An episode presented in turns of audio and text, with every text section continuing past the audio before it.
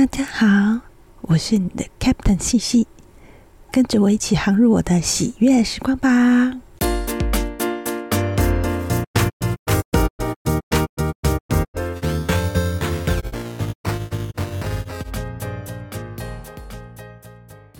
之前呢，我姐姐的小孩一个星期大概只有星期三会来家里，那来就吃饭、洗澡、看电视，那还要陪他玩，还有读书、写功课。那小孩的妈妈在干嘛呢？就是在旁边看 iPad。这个月开始呢，他。天天都来，真是太好了。今天要跟大家分享的是《黑暗的速度》这本书。这个书名呢，《黑暗的速度》是在说光和暗可以看作知或是未知。那这两个。这两者呢，并不是以相对速度在进行或是远离，在一片黑暗的地方呢，在光到达之前呢，黑暗就已经在那里等了。那这样子说起来的话呢，应该是黑暗总是比光还要快一步到达。所以呢，黑暗的这个速度，这个事情呢，就是。在这本书里面都有在讨论的所谓黑暗的速度。这个书的内容就是说呢，这个书的设定是说，呃，这是一个科技已经到了说，嗯，你如果在两岁之前呢接受一些治疗的话，那治有自闭症的症状的人就可以被解除这个症状，这样子。这个世界观是这个样子的。这本书的主角叫做路艾伦戴尔，我们这边都简称他为小路，就是有自闭症的症状的人。那因为他出生的时候呢，是在我刚刚说的这种疗法之前，所以就是他已经超过两岁了，这个这个治疗的方法才出现。所以他的自闭症呢是没有办法治愈的。其实以这个设定的这个世界来讲，他也是最最后一批有自闭症的人了。至少在呃他设定的美国这个地方，那这个小鹿呢，他从小就是有接受一些医疗啊、训练啊、教育以后，他已经嗯非常接近一。般的人这样子，呃，我稍微讲一下我对于这个书大概在理解说他这个自闭症的状况。怎么说？如果说情感感知啊那些的连接，他的维度是零到一百，那小孩子从出生到大人，他就是会渐渐从零，然后学习学习各种的情感连接，然后就会。长到呃八十九十甚至一百这样子，自闭症呢，超过两岁以后才接受一些呃这个治疗或是训练的话呢，那他也许的极限值就是可能只有呃五十五十五，那这个小鹿大概就是这样子的。呃，从这个书里面的描述可以感觉出来，他是在一个有爱的家庭长大的，然后收入不错。他是在一个药厂工作，有一群同事是跟他一样的，都是有自闭症的症状这样子，然后也有一起练西洋剑的正常人、正常朋友这样，那还有喜欢的人这样子。这本书大部分就是从小鹿的视角来看，从外在的条件来看，你可以说他就是很接近一般的多数人这样子。但是实际上，从他的眼里这样子往外面看出去呢，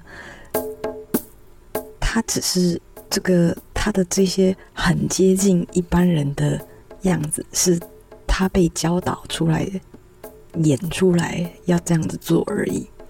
但实际上是，呃，他这个演的过程，或者是说，不管是他自己还是外在的其他人，都看得出来，他就是不一样。那一旦被贴上说，嗯，跟正常不一样的的这种标签以后，他就一直一辈子都被贴着这个标签。那但是什么叫做正常？如果说自闭症，他经过他所谓的呃训练啊，或是教育啊，他可以演演成像是五十分、五十五分。一般没有被贴这样标签的人，五十六分算是正常人吗？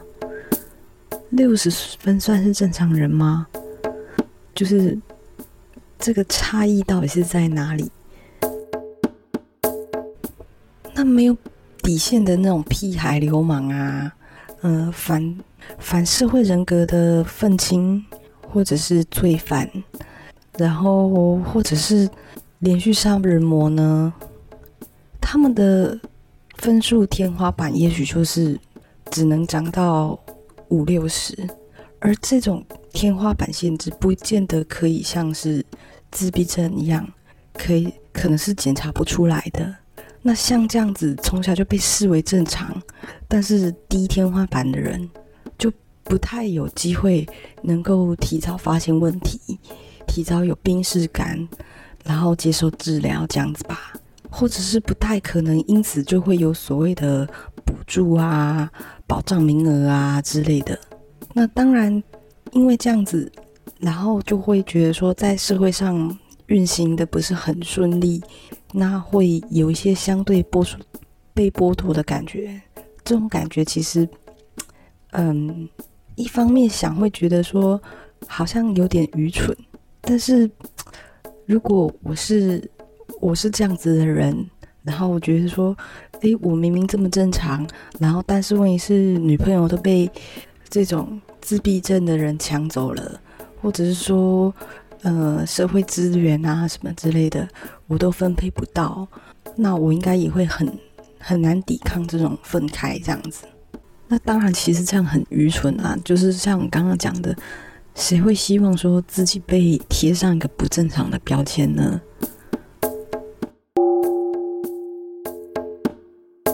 这个故事还有另外一条主线，是关于治疗。呃，这个顺带一提啊，这个作者就是大概从前言呐，然后到他写这个这个故事的内容啊，他都很不喜欢医生或是心理医生之类的人，就是他描述起来都是那种感觉起来很很很白目，然后冷酷又虚伪这样子。说到这个故事的另外一个支线呢。就是说，嗯，小鹿这个主角，他的公司主管呢，就是威胁他们所有有自闭症的员工都必须接受呃脑部治疗的实验。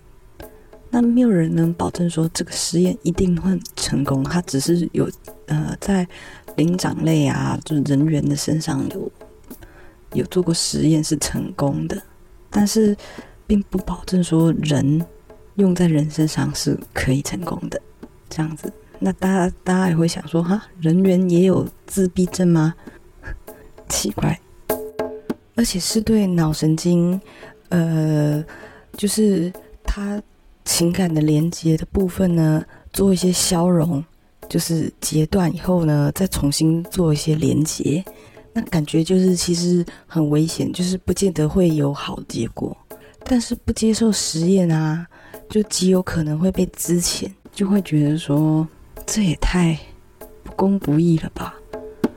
看到这里的时候，我是蛮希望这些员工可以呃抵抗威胁，或是有什么奇异人士啊、奇方妙招啊，可以可以翻转局势，让他们不必勉强接受实验这样子。但是呢，呃，如果他们不接受这个实验，那他们被资遣，他们要找到一样的工作、一样的待遇的机会就非常渺茫。那因为其实他们当初为了要做这个工作，也呃受了非常长久的训练，重新再学习一个新的技能，对于这些自闭症者其实是非常的不容易的。就是虽然他们也没有都很喜欢这个工作，但是因为他们的一生可能就是都被教导做这个工这一类的工作，那所以要重新学习另外一个新的技能呢，对于这些自闭症者就非常的不容易。第三个再说，就是说谁不想要变正常人？就是谁谁不想要就是就是撕掉标签？那说到这里，我不知道大家会怎么样，但是我在这里就有点动摇了，就觉得说，嗯，希望他们可以变好，但是又不希望是在这样的威胁，或是说不公不义呀这种明显是坏人的，就屈服于这种明显的坏人角色这样子。剧情走到后面，失业的危机解除了，再做一次选择，小鹿又会怎么选择呢？就说现在已经没有这个失业的危机了，他不用担心说他们做了这个实验成功或不成功，啊，有做或没有做都不会影响到他的工作，也不会影响到他的收入。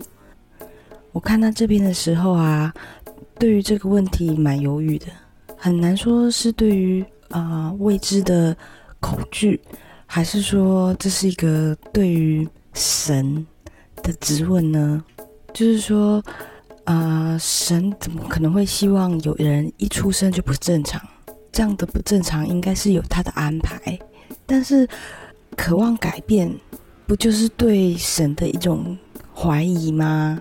那或者是说会觉得不公平？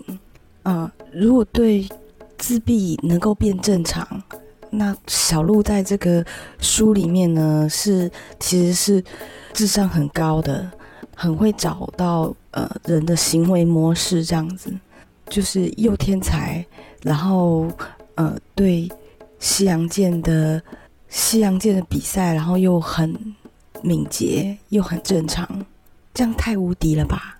那觉得没有这么好的事情。必须付出一些代价的想法，我觉得这感觉起来跟我上上段讲的说会有相对被剥夺感，然后很愚蠢的，就有被自己被自己打脸的感觉。那另外呢，就是说一个人的形塑呢，就是一个人的性格，他的变音就是有成千上万的，跟你的生活的累积。是有关系的，就是说，我之所以为现在的我，是因为我一直长久以来就是是以自闭的眼光去看这个世界，所以才会形塑出一个这样子的我。那如果去开了这个呃脑神经的手术实验的话，那主角还会是这个主角吗？小鹿还会是小鹿吗？但是。不是又如何呢？像作者呢，他有一个自闭症的小孩，然后嗯，他对于自闭症可能是怎么看世界，然后就是描写的非常的生动，然后也很特别。像是他有说到说，比如说呃，自自闭症的人啊，他对于声音啊，对于嗅觉啊，或者是对于色彩啊之类的视觉感受。都是非常的敏感，然后大家就会觉得说，哎，这个就是他的一一个病症。但是问题是，对于比如说也对声音很敏感的猫狗啊，或者说对视觉非常的锐利的，嗯，就是鸟类啊、猛禽啊这种的的动物，大家就不会觉得这是个问题。那为什么在人身上它就是不正常呢？就是说，呃，就算你不想这么多，就是不想这种呃，对于人生啊，或者对思想的诘问啊之类的，我觉得这本书还是一个非常有趣的书。这跟我我本来看到这个书的封皮的时候想的不太一样，我以为我会不喜欢这样。好啦，时光胶囊小小的，喜悦的时光总是这么短暂，时间咻一下就过去了。下次见啦，拜拜。